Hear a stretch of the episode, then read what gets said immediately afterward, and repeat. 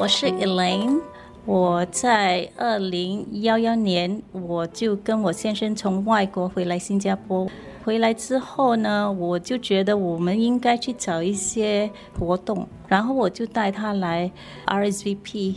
我自己觉得挺好的，有很多人在一起，有很多活动我可以参与。有一个机缘的机会，我就认识到唐氏综合症的一些孩子们，开始教他们做蛋糕、做面包。可是他觉得他还没有那个心理准备。生活加热点，觉得也不一定要一起去做一件事情。如果每一个人能够为他自己的某一个方向走。他觉得对自己是有益，或者是很有那个兴奋的话，就去做。所以我就不压迫他一定要跟我一起来做义工。反正他在家里就是很支持我，就是我做义工，我要有很多准备的功夫。那我女儿、我的先生他们都很支持我，他们都会帮我。这是乐龄义工组织 RSVP 的义工陈英莲的分享。她和丈夫在步入第三人生的同时，在培养共同兴趣，也同时给彼此保留空间这一方面做了很好的示范。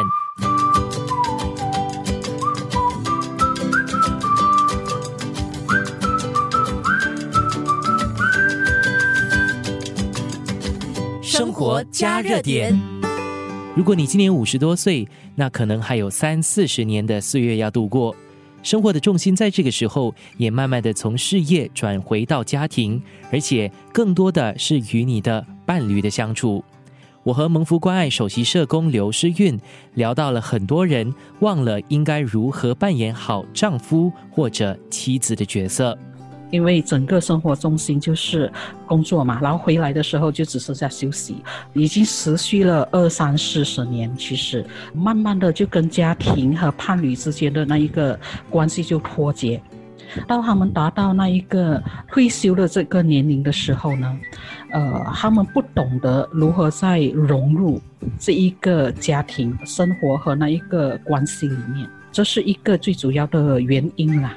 第二个最主要的原因，就是因为在这个阶段的时候，我们叫空巢期嘛，突然间整个生活的重心就完全有一个颠覆。以前就是很 occupied 的，可是，一旦达到那一个半退休和退休的年龄阶段的时候呢，他们就突然间重心没有了，呃，摩擦自然也增加，因为逗留在家庭的时间也提高了。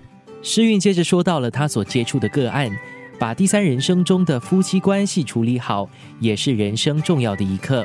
而这个如果没有做好的话，甚至可能会导致其中一方起了离婚的念头。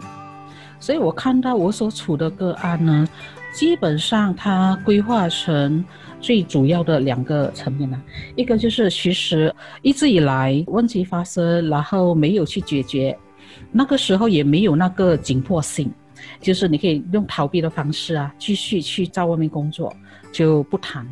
他们基本上就是在等孩子长大了，然后我就行使这一个决定权。可是也有另外一个层面，就是刚才我所提到的，就是突然间不懂得如何在相处，连说话都不懂得怎么说。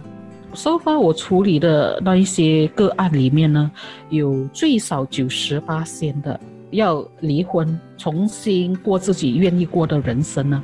这个决定都是发生在那个女性身上，他们就会以两个形式，一个就是离婚，可是，在新加坡，他们还是会纠结在到了这个年龄离婚，别人的看法，但他们更多选择的是分开住。